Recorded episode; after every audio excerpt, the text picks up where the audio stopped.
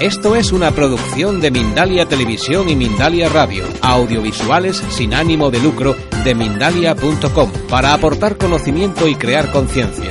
Mindalia.com, la primera red social de ayuda altruista a través del pensamiento. Entonces, yo eh, quiero dar la visión del hinduismo, que no es, no es mi visión, sino es decir, la visión de una tradición espiritual. Y con esto me gustaría eh, hacer una introducción de qué es lo que es realmente el hinduismo o qué entendemos por hinduismo. Eh, si estudiamos las escrituras sagradas de la India, la palabra hindú no aparece por ninguna parte. Bien, la palabra hindú o hinduismo es una palabra extranjera, es una palabra que no tiene su origen en la India, que es donde nace esta tradición espiritual eh, que yo practico, al igual que 950 millones de personas repartidos por todo el mundo. Cuando los musulmanes comienzan a invadir la India, especialmente los persas, cuando llegan a una zona donde está el río Sindhu. Sindhu es un río que hoy en día se encuentra en lo que geográficamente es Pakistán, bien que pero antes era parte de una sola India. Entonces cuando llegan los, los persas a invadir, preguntan que cómo se llama este río. Entonces los habitantes dicen se llama río Sindhu pero en persa la S se pronuncia como una H aspirada. Entonces ellos en vez de decir Sindhu dicen Hindu. Hindu. Entonces comienzan a llamar a, los habitantes de esta zona concreta al río y esa civilización hindú. Hindú es hinduismo. En español, como la H muda, la gente dice hindú, pero es hindú. Y de ahí surge eh, la palabra hindú, hinduismo, hinduista, que es el término que yo voy a utilizar para que todos me entendáis mejor, pero el verdadero nombre de la tradición espiritual de la India se llama Sanatana Dharma.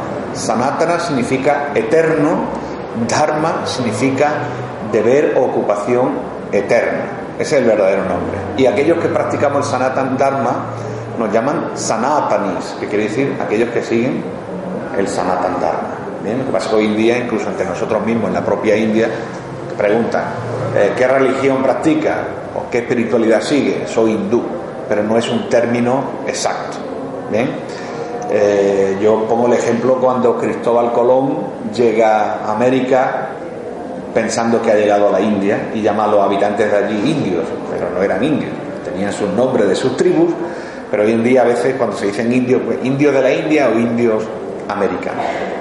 Entonces, Sanatan Dharma es el hinduismo. Y del hinduismo surgen otras filosofías. Por ejemplo, el budismo surge del hinduismo. El jainismo o jainismo surge del hinduismo. El sikhismo surge del hinduismo. O sea, del hinduismo surgen luego otras filosofías, otros tipos de espiritualidades que también tienen su eh, origen en la India. Y luego una cosa muy importante a tener en cuenta porque hay bastante confusión, sobre todo en el idioma, en el español, en el castellano. Indio, hindú.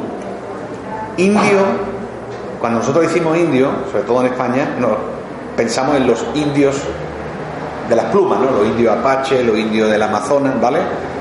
Pero indio es habitante de la India, y un indio puede ser de religión hindú, un indio puede ser de religión islámica, puede ser cristiano, puede ser de cualquier religión. Persona de la India, indio. Hindú, persona que practica el hinduismo, que no necesariamente tiene que ser de la India. Yo conozco gente que son hindúes japoneses, hindúes alemanes, hindúes franceses. Una cosa es la nacionalidad y otra la religión. No existe una nacionalidad hindú, no existe una nacionalidad cristiana ni una nacionalidad islámica. Entonces, hindú, persona que practica el hinduismo, que puede ser de la India o de cualquier parte del mundo, indio, habitante de la India. Entonces, cuando yo utilizo el término hindú me refiero única y exclusivamente a la persona o la cultura que practican el hinduismo que no necesariamente tiene que ser una persona de origen asiático, o tiene que ser de la India, o de Bangladesh, o de Nepal. Cualquier persona que quiera practicar el Sanatan Dharma es una forma de vida abierta a todas las personas. Bien, no, confundir. Entonces, el tema es la reencarnación según el hinduismo. Y esto es importante tener también un contexto histórico. Cuando se estudia las religiones del mundo, vemos a sus fundadores. Si no son los fundadores directos, son las personalidades que inspiraron a un determinado credo. Por ejemplo, Abraham se le considera el padre del judaísmo, a Mahoma del Islam, a Jesús del cristianismo, a Buda del budismo. Sin embargo, del hinduismo no se encuentra, no se sabe quién es el fundador.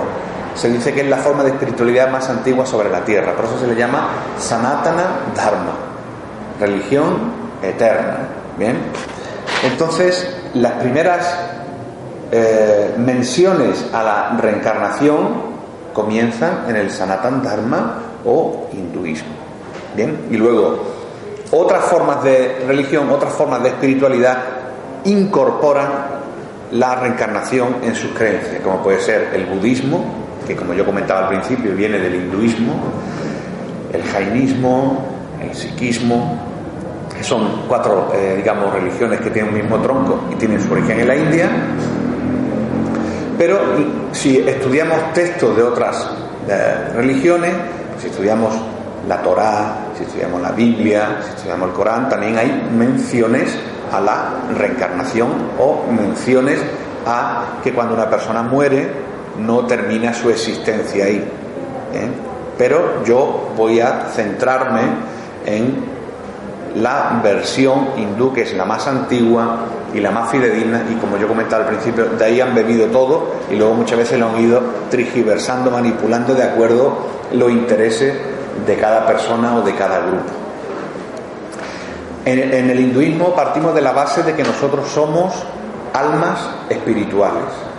Y esa alma espiritual ahora mismo está dentro de un cuerpo, un cuerpo físico, un cuerpo hecho de elementos materiales, que como habéis visto, de fuego, de tierra, de agua, de aire y de éter. Y eso es simplemente una cobertura. Y esta cobertura material dentro tiene a el alma. ¿Bien? El alma que en sánscrito se le llama Atma o Jivatma. Y luego está la divinidad, Dios. ¿Bien? Cuando hablo de Dios, cada persona se puede dirigir a Dios de diferentes formas, con diferentes nombres. Si Dios es ilimitado, no lo podemos limitar a un solo nombre o a una sola forma entonces cuando yo hablo de Dios, pues para una persona esa imagen puede ser la de Jesús, para otro será la de Buda, para otro será la de Allah, para otro no tendrá imagen, para otro será Krishna, para otro será Ganesha. Bien.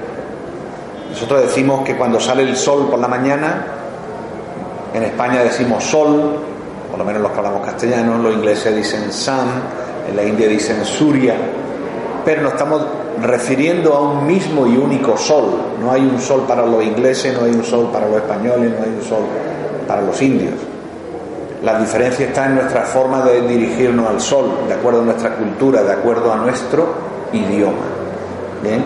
Entonces se habla de dos tipos de entidades. Uno es la divinidad, Dios, y el otro el alma, el alma individual que somos nosotros. Y nosotros nos encontramos ahora mismo viviendo en este mundo material, donde hay una serie de circunstancias.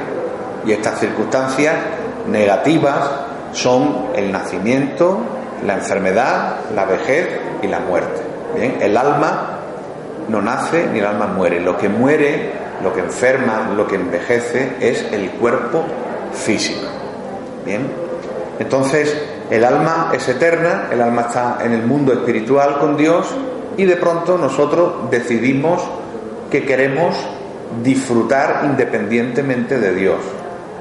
Yo también quiero volverme Dios. Quiero tener un disfrute fuera del reino espiritual. Entonces, Dios nos dice, vale, muy bien, tú quieres experimentar, puedes bajar al mundo material donde nos encontramos y experimenta tanto los placeres como el dolor del mundo material. Entonces el alma reencarna en un cuerpo físico. ¿Bien? Y el alma va transmigrando, transmigrando, y decir, va viajando, va cambiando de un cuerpo a otro. Y toda esta información nos viene en un libro sagrado, bien, que es la Bhagavad Gita. El libro sagrado, nosotros tenemos una serie de libros sagrados como los Vedas, los Puranas, las Upanishads, pero el libro que condensa todo el conocimiento del saber hindú, del saber milenario de la India, se condensa en este libro, la Bhagavad Gita, que significa la canción o el canto del Señor, que es un texto muy importante, que si queremos hacer un estudio comparativo lo podríamos comparar como que si los cristianos tienen la Biblia, los judíos la Torá, los musulmanes el Corán, nosotros tenemos la Bhagavad Gita, que es un libro también de espiritualidad que cualquier persona, independientemente de su origen, puede leer. Y es un diálogo entre Krishna, Dios, y Arjuna. Arjuna es un príncipe que tiene que luchar contra su propia familia y le asaltan una serie de dudas y le hace una serie de preguntas en nombre de la humanidad. Y Krishna le ilumina de muchos temas, entre ellos de la naturaleza del alma. Y ahí Krishna le dice en sánscrito, sánscrito es la lengua, la lengua antigua de la India, considerada la lengua madre de todas las lenguas, de toda la lengua europea.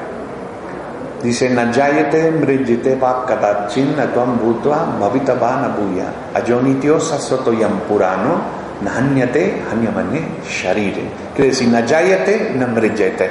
El alma ni nace ni muere. Y cuando se mata el cuerpo, cuando se moja el cuerpo, cuando se corta el cuerpo, cuando se quema el cuerpo, no le pasa nada al alma, porque el alma es eterna, el alma es, es etérea, el alma no, no está compuesta de ningún tipo de elemento material. Entonces, la destrucción ocurre en el cuerpo físico. Y el alma va experimentando a través de diferentes cuerpos.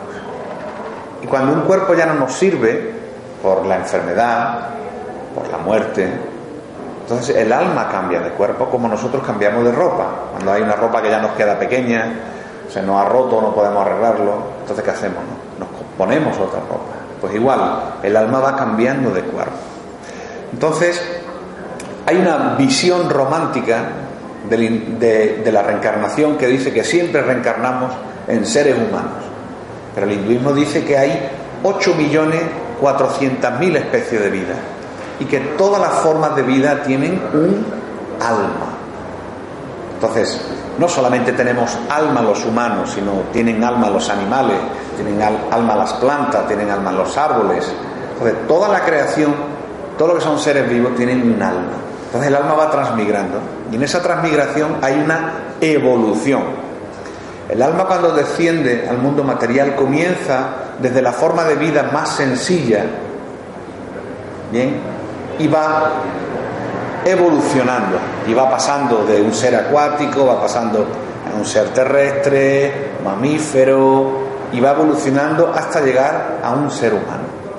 Cuando una persona, el alma está en un cuerpo humano, es un momento muy raro, es un momento difícil, es un momento que tenemos que aprovechar, porque el ser humano tiene la capacidad de discernir, tienen la capacidad de diferenciar, la capacidad de saber lo que es bueno y lo que es malo. Los animales actúan única y puramente por un instinto natural de supervivencia. Pero el ser humano sabe lo que está bien y lo que está mal. Y si no lo sabe, lo puede aprender o alguien se lo puede enseñar. Entonces, cuando llegamos a esta etapa tan evolucionada de ser humano, tenemos varias opciones. Una de ellas es comenzar un proceso espiritual para liberarnos de seguir reencarnando. En el hinduismo se llama samsara. Samsara significa rueda, rueda de nacimiento y muerte. La persona nace, muere, vuelve a nacer otra vez de una forma interminable porque el alma es eterna.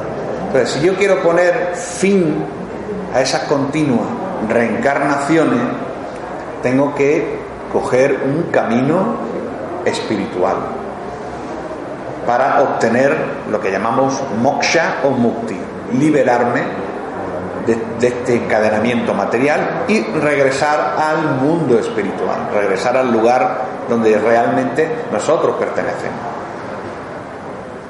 Entonces el alma va transmigrando de forma natural hasta llegar al estado más evolutivo que es el ser humano. Cuando, por ejemplo, un animal mata a otro para comer, para defenderse, no crea una reacción, ni positiva ni negativa, lo que llamamos en el hinduismo karma. La palabra karma una palabra que hoy en día se utiliza mucho, pero mucha gente no sabe realmente lo que significa. Karma literalmente significa acción, reacción. Si yo hago una acción buena, tengo una reacción buena. Si yo hago una acción mala, tengo una reacción mala. Pero los animales no pagan, no crean karma, porque se guían por su instinto natural.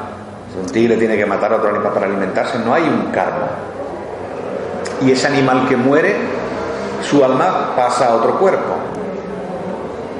Pero el, cuando ya llegamos al ser humano, el ser humano sí tiene la capacidad de saber que está bien y que está mal. Entonces, nosotros constantemente, todas nuestras acciones generan karma negativo o positivo de acuerdo a nuestras acciones. Si hacemos cosas buenas, tendremos reacciones buenas. Si hacemos cosas malas, tendremos reacciones malas. Y esto determina qué tipo de cuerpo vamos a obtener también o qué tipo de naturaleza vamos a obtener en nuestro siguiente nacimiento. Cuando el alma encarna en un cuerpo, arrastra las acciones, las actividades que hizo en su vida anterior. Si una persona, por ejemplo, vive 50 años y luego muere de cualquier forma, de forma natural, etcétera, cuando su alma comienza de nuevo a vivir en otro cuerpo, de nuevo a nacer, crecer, arrastra sus actividades que tuvo en la vida anterior, ya sean buenas o ya sean malas, le van a acompañar. Y eso va a determinar su nacimiento en qué lugar va a nacer, qué familia, qué tipo de naturaleza va a tener. Entonces, cuando nacemos venimos ya con una carga, con un paquete predestinado que nosotros no podemos cambiar. Pero luego, a lo largo de nuestra vida, nosotros somos los arquitectos de nuestro propio destino. Nosotros a través de nuestras acciones podemos cambiar. Podemos cambiar ciertas cosas. No vamos a poder cambiar quiénes son nuestros padres. No vamos a poder cambiar en el país que nos tocó nacer porque hay cosas que ya no se pueden cambiar, pero sí podemos cambiar para mejorar a nivel físico, mental y espiritual. Entonces, está unido la reencarnación, que en sánscrito se llama Punar Yamma. Punar significa completo, continuo, Yamma, nacimiento, un continuo nacimiento. ¿Eh? La persona nace, vive una serie de años en un cuerpo, muere y vuelve y vuelve a reencarnar. ¿Cuál es la diferencia principal entre el hinduismo y religiones occidentales o religiones que vienen de religiones abrahámicas, como puede ser cristianismo, judaísmo, islam? Estas tres hablan de resurrección, no de reencarnación. Resurrección se refiere a que la persona resucita con su mismo cuerpo. Bien, se habla de que el día del juicio final, aquellos que murieron volverán a nacer, pero con su mismo cuerpo, mientras que la reencarnación es que el cuerpo físico, como es natural, en el hinduismo se incinera el cuerpo, hoy en día muchísima gente incinera el cuerpo, que no sean hindúes, pero aunque no lo incineráramos, el cuerpo se deteriora cuando se entierra. Entonces, eso no es posible. Reencarnar es entrar en un cuerpo completamente nuevo. ¿Bien? Y a través del proceso del nacimiento, es decir, el alma entra en el útero de la mujer a través de una relación y comienza un proceso de gestación desde que está el alma dentro del cuerpo. A veces el alma, cuando ve que el cuerpo no está en las circunstancias necesarias, abandona el cuerpo. Por eso muchas veces cuando una persona tiene un aborto, por ejemplo, natural, porque el alma ha dejado ese cuerpo, ese cuerpo ya está muerto, se vuelve inservible. La, la diferencia principal entre un cuerpo con alma Y un cuerpo sin alma es que el, cuerpo cuando no tiene alma está muerto. No sirve. Lo puede enterrar, pegar, cortar, no protesta, no dice nada. Y el alma es lo que hace que el cuerpo esté en movimiento, el cuerpo siente, el cuerpo padece, el cuerpo disfruta mientras el alma está dentro de ese cuerpo. Entonces, van unidos la ley del karma, la ley de acción-reacción, junto con la reencarnación. Bien, por eso nosotros, a través de la meditación, a través de la oración, a través de los rituales, tratamos de llevar una vida con las mejores acciones posibles, siempre pensando en que cuando la persona muere no todo termina aquí, sino simplemente es un viaje, un comienzo hacia otra nueva existencia. Bien, y en esta, en esta eh, forma de vida, en este pensamiento, pues se basan también otras filosofías, especialmente orientales. ¿Qué ocurre, por ejemplo, con los grupos de nueva era, ¿no? los New Age, que tratan de incorporar ideas, conceptos de las filosofías orientales, pero lo tratan un poco de eh, poner a su gusto. ¿no? Muchas veces dicen, no, no, siempre reencarnamos como humanos, no te preocupes. Si no pudiste completarlo en esta vida, lo puedes hacer en la siguiente. Pero no, a veces hay involución. Es decir, cuando una persona fallece y esa alma va a otro cuerpo, pues a veces seguimos siendo humanos muchas veces, porque no hemos completado nuestro proceso. El proceso de liberarnos no lo hemos completado. Entonces nos dan muchas oportunidades de crecer como personas. Y vamos cambiando y vamos mejorando. Bien, incluso si analizamos la vida de, una persona en su infancia, su niñez, su adolescencia, etcétera, vemos como la persona, aunque sigue siendo la misma, va evolucionando, va cambiando. creemos que puede mejorar. Esa es muy importante la gran, la gran diferencia. Sin embargo, podemos ver como esta ley del karma nos condiciona. Entonces, a veces vemos gente como que lo estamos viendo sufrir. Bueno, ¿por qué tiene que sufrir Pepito si Pepito es muy bueno? Pero no sabemos qué es lo que hizo en su vida anterior. Entonces, a veces una serie de circunstancias nos llegan en la vida para nuestra propia purificación, para nuestro propio crecimiento, para nuestro propio aprendizaje. Entonces esa es la importancia de seguir una vida normal, porque la espiritualidad no requiere de que una persona tiene que dejar su trabajo, su familia, irse a vivir en un templo, una montaña, un monasterio, no. Hay personas que si lo quieren hacer también es válido.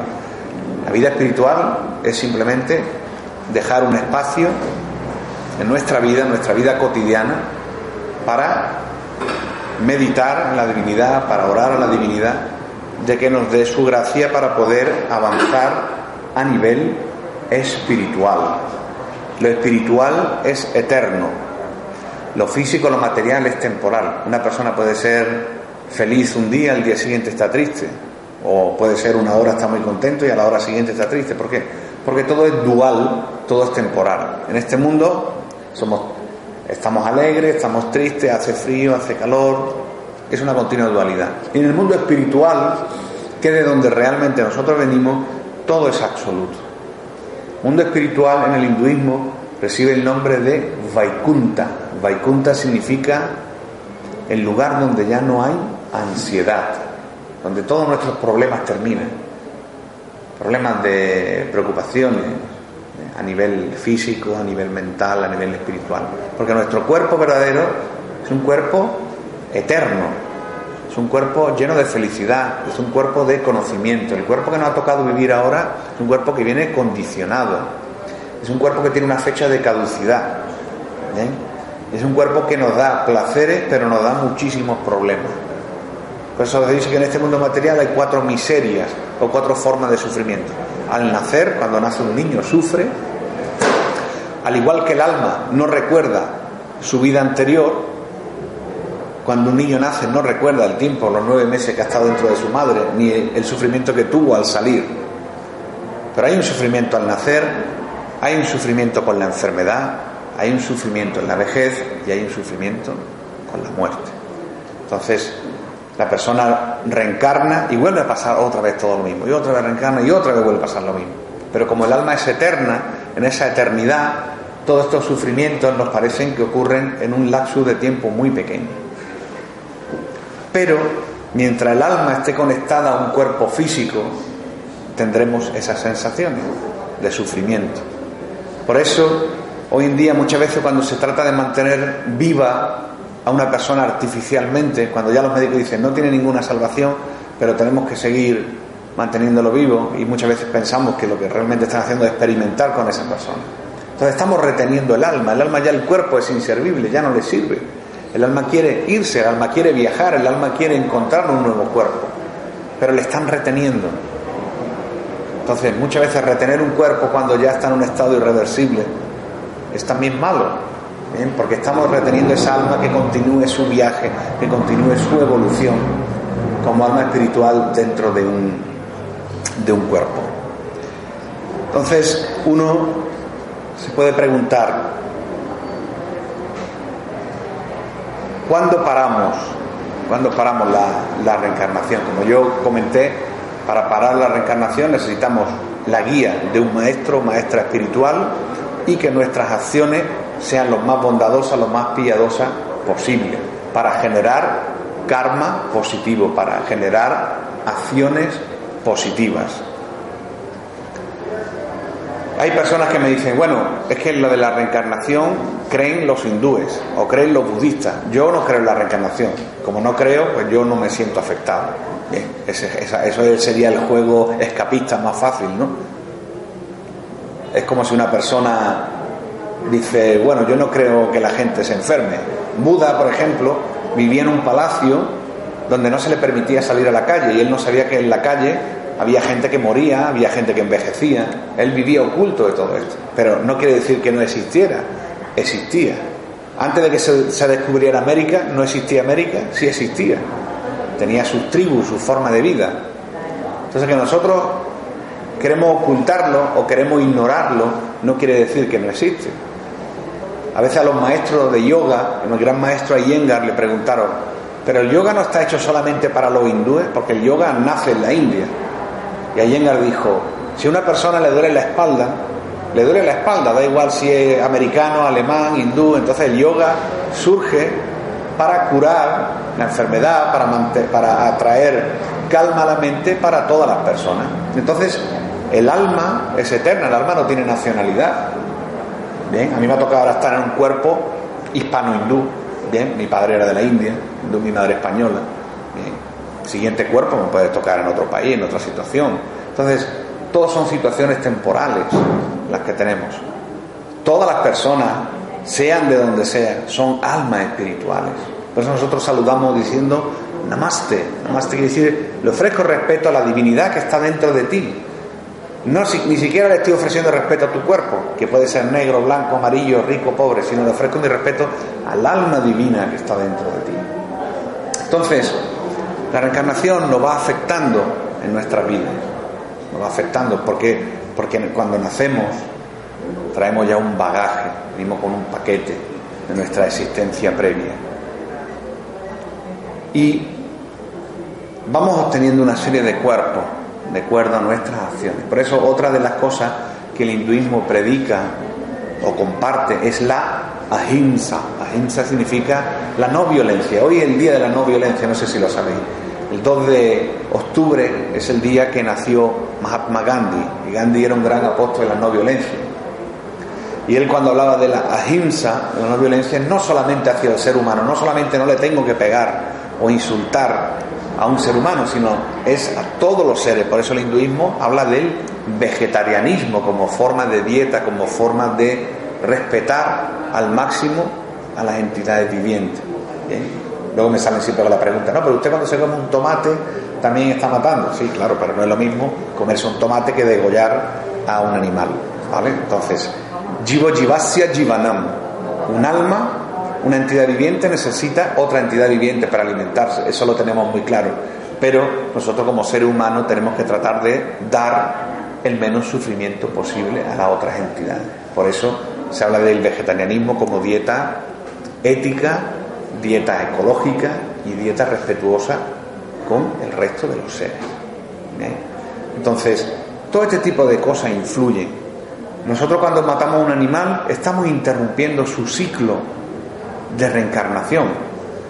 Porque yo comentaba, si lo mata otro animal, por una cuestión de la naturaleza, esa alma pasa al siguiente paso.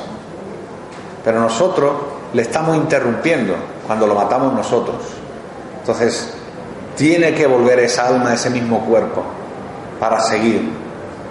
Entonces, muchas veces la importancia de, no tenemos que matar a cualquier tipo de animal de una forma innecesaria. Otra cosa que estamos en una situación de, de, peligro, que vamos a morir de hambre, que estamos perdidos en una isla, bueno, pues una cuestión así, estamos en un desierto, tenemos que comer un animal por una cuestión de supervivencia, vale, está bien. Pero si no, matar de forma innecesaria es crear un karma negativo para nosotros e interrumpir el crecimiento espiritual de esa alma que está encarnada. ¿eh? Y eh, para concluir mi, mi exposición, bueno, pues comentaros de que esta filosofía, esta forma de vida tiene más de 6.000 años de antigüedad, en que todos nuestros actos crean una acción y una reacción. Que ahora que nos ha tocado, somos muy afortunados de estar en un cuerpo humano, tenemos la oportunidad de liberarnos, de liberarnos de esta existencia material y que el alma no solamente ni siempre encarna como, como ser humano, sino que tiene la oportunidad de experimentar en diferentes cuerpos de acuerdo a nuestras acciones. Y hay personas que desaprovechan su vida en un cuerpo humano o son personas que hacen actividades abominables, actividades muy pecaminosas, que lo que hacen es crear sufrimiento a otros seres, estas personas también involucionan, vuelven al reino animal. Muchas veces se habla en la escritura, en muchos ejemplos, de almas que involucionaron, que volvieron al reino animal y reencarnaron en otro tipo de, de animales. Entonces, todos somos almas espirituales, nos ha tocado vivir en un determinado momento en un país determinado, en una familia determinada, que nos viene dado por nuestro karma, por nuestras acciones, pero que siempre hay una forma de eh, liberarse, ¿bien? Y que cada forma de espiritualidad tiene diferentes métodos. La tradición espiritual hindú, el Sanatana Dharma, dice que a través de la meditación, a través de las buenas acciones y a través de los rituales, purificamos nuestro karma negativo y complacemos a la divinidad.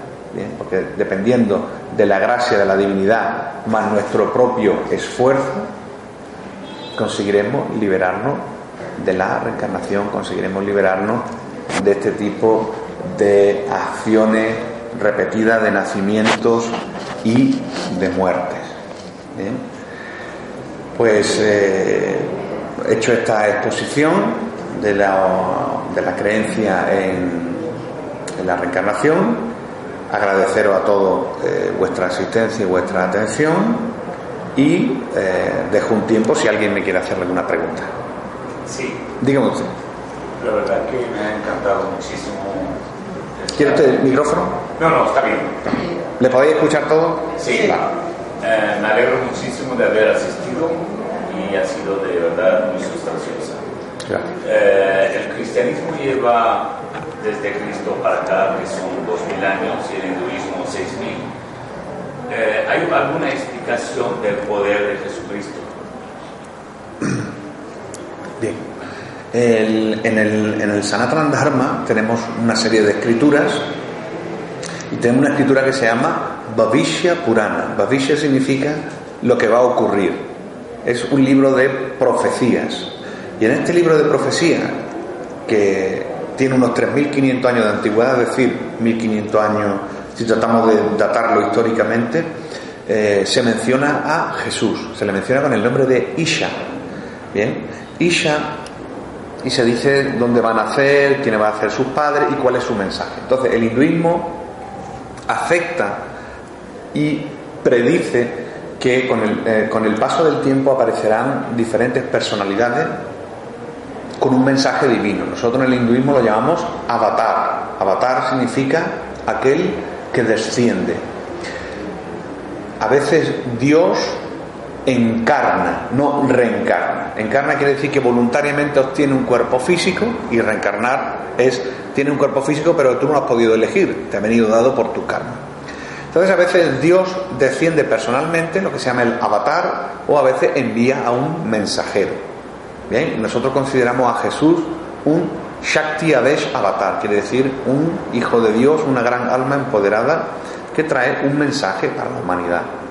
Entonces, esos siddhis o esos poderes místicos que nosotros eh, reconocemos en la figura en la figura de Jesús no podía caminar por el agua es un lagima siddhi que quiere decir poder místico de ser más ligero que una pluma o el poder de fingir o retener como que su cuerpo ha, fallecido durante y luego volver a la vida nuestra creencia bien es que Jesús en sus años perdidos los años que no están documentados pasa un tiempo en la India, donde él va a la India, que en ese momento era la cuna de la espiritualidad, del conocimiento, y aprende toda esta serie de técnicas.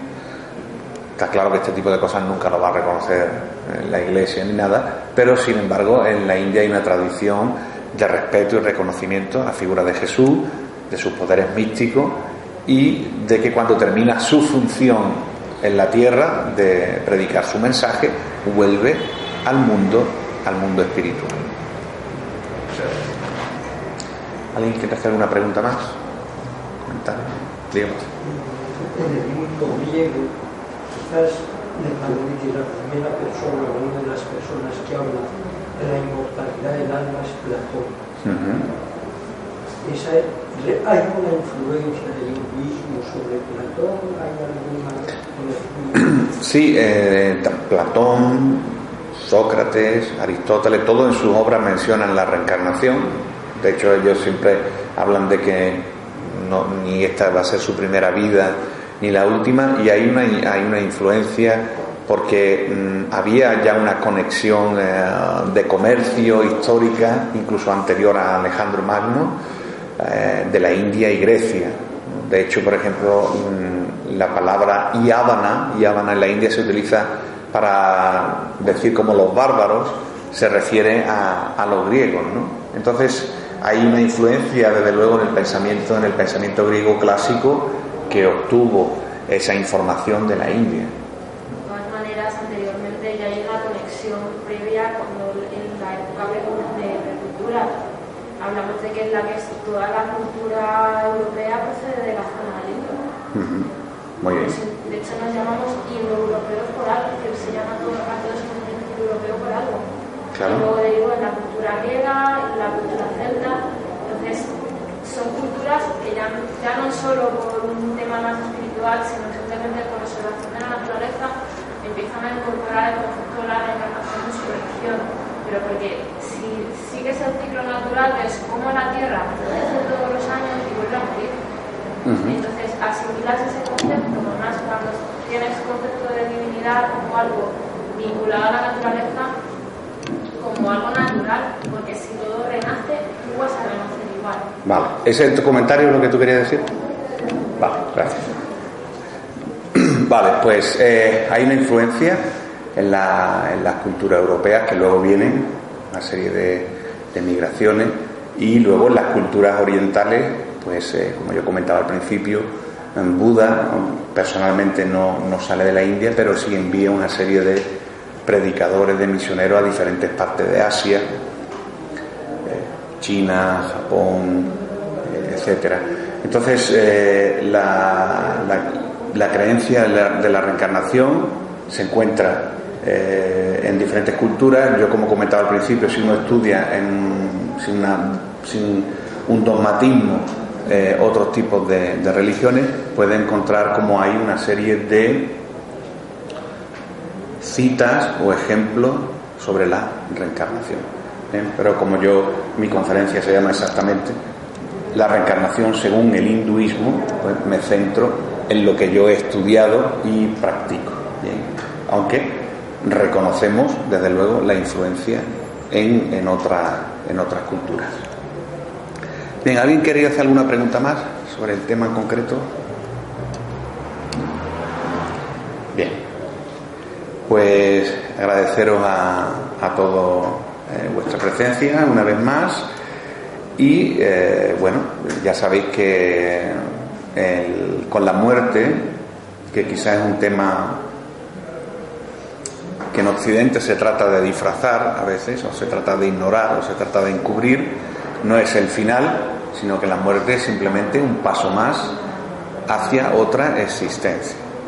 Cuando muere el cuerpo, no muere el alma, el alma es eterna, el alma transmigra a otro cuerpo. En el hinduismo, cuando una persona fallece, se incinera el cuerpo para facilitar que el alma no tenga más apego por ese lugar, ese cuerpo, esa casa que habitó durante una serie de años. Y así el alma puede obtener y seguir su camino hacia una siguiente existencia. Entonces la muerte en el hinduismo, también en otras filosofías orientales, se ve con bastante naturalidad y forma parte de nuestra vida cotidiana. ¿eh? y que no es el fin de la existencia. Y el alma, a través de sus acciones, va a hacer que nosotros obtengamos un determinado cuerpo, ¿no? Y el alma tiene la última potestad, tiene ese libre albedrío, esa capacidad de decisión, si quiere seguir reencarnando durante miles de años, porque el alma es eterna, o quiere terminar ya con este samsara y volver al mundo espiritual, que es donde somos eh, realmente originarios y donde hemos venido a experimentar una serie de sensaciones, de experiencia en esta vida. ¿Vale? Muchas gracias a todos por vuestra atención.